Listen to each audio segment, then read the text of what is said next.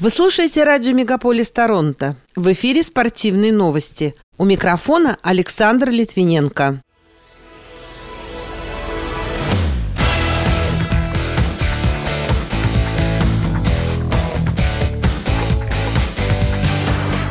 Канадец Денис Шаповалов уступил россиянину Андрею Рублеву в третьем круге открытого чемпионата США по теннису. Российское антидопинговое агентство дисквалифицировало тренера по легкой атлетике Ольгу Павлову. Ян Непомнящий обыграл француза Аляризу Феруджу во втором туре пятого этапа большого шахматного турнира в Сент-Луисе. Арсен Захарян прокомментировал слухи о том, что он хотел поменять гражданство ради перехода в лондонский Челси. А альпинистка из Оквилла, провинции Онтарио, стала самой пожилой женщиной, поднявшейся на Эверест. Эти и другие спортивные события Канады и России в этом выпуске на радио Мегаполис Торонто. В студии для вас работаю я, Александр Литвиненко. Здравствуйте. Россиянин Андрей Рублев обыграл канадца Дениса Шаповалова со счетом 6-4, 2-6, 6-7, 6-4, 7-6 в жестком противостоянии третьего круга мужского одиночного разряда открытого чемпионата США по теннису в минувшую субботу. У Шаповалова из Ричмонд-Хилла провинции Онтарио было 23 эйса в матче, который длился 4 часа 7 минут. Он также допустил 72 вынужденные ошибки. Добавлю, что ранее еще одна представительница кленовых листьев из Ванкувера Ребекка Марино в третьем круге US Open уступила китаянке Джан Шуай со счетом 2-6-4-6. Двукратный олимпийский чемпион и семикратный чемпион мира Александр Якушев рассказал, что матч в честь юбилея суперсерии между сборными Советского Союза и Канады мог бы пройти в Объединенных Арабских Эмиратах. В свою очередь, президент Федерации хоккея России Владислав Третьяк отметил, что 25-й юбилей суперсерии 1972 года широко праздновался. В Канаде выпустили марки и доллары и проводили большие торжества.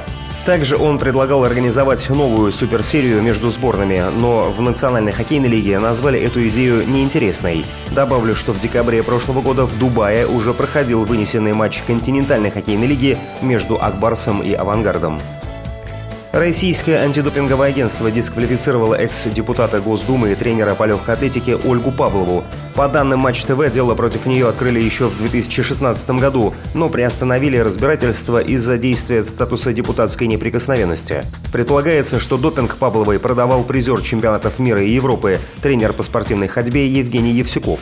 В 2016 году он был дисквалифицирован на 4 года.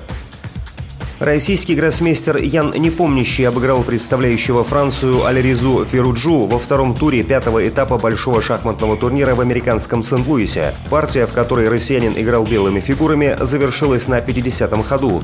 Как напоминает агентство РИА Новости, Непомнящий в начале июля стал победителем турнира претендентов в Мадриде и завоевал право в следующем году вновь сыграть с Магнусом Карлсоном за мировую корону. Однако норвежец отказался играть этот матч. Теперь Непомнящий должен должен провести титульный поединок с китайцем Дин Леженом, ставшим вторым на турнире претендентов.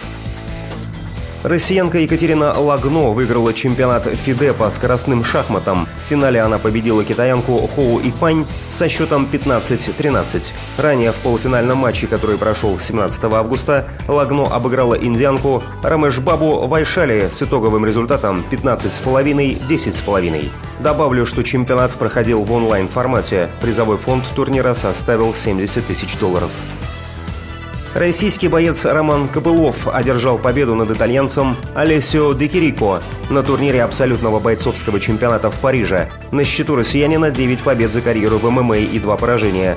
В прошлом году он проиграл поединок с соотечественником Альбертом Дураевым единогласным решением судей на турнире UFC 267 в Абу-Даби. Полузащитник московского «Динамо» Арсен Захарян прокомментировал слухи о том, что он хотел бы поменять гражданство ради перехода в лондонский «Челси». Как пишет сайт РБ Спорт, по словам самого футболиста, это просто разговоры. Он ничего не собирался менять.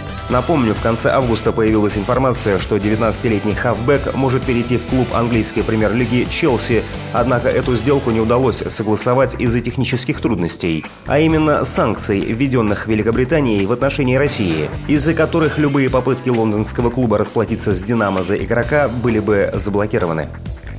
Альпинистка из Оквилла, провинции Онтарио, стала самой пожилой женщиной, поднявшейся на вторую по высоте гору в мире в возрасте 62 лет, после того, как в 50 лет она начала заниматься альпинизмом. Лилия Яновская не только успешно покорила Эверест в Непале, но и поднялась еще на две горы выше 8 тысяч метров, всего через несколько недель после этого, сообщает сайт cbc.ca. По словам самой женщины, восхождение было потрясающим, к тому же она всегда хотела побывать в Пакистане. Пока это все спортивные события, представленные вашему вниманию на радио «Мегаполис Торонто». В студии для вас работал Александр Литвиненко. Будьте здоровы и дружите со спортом.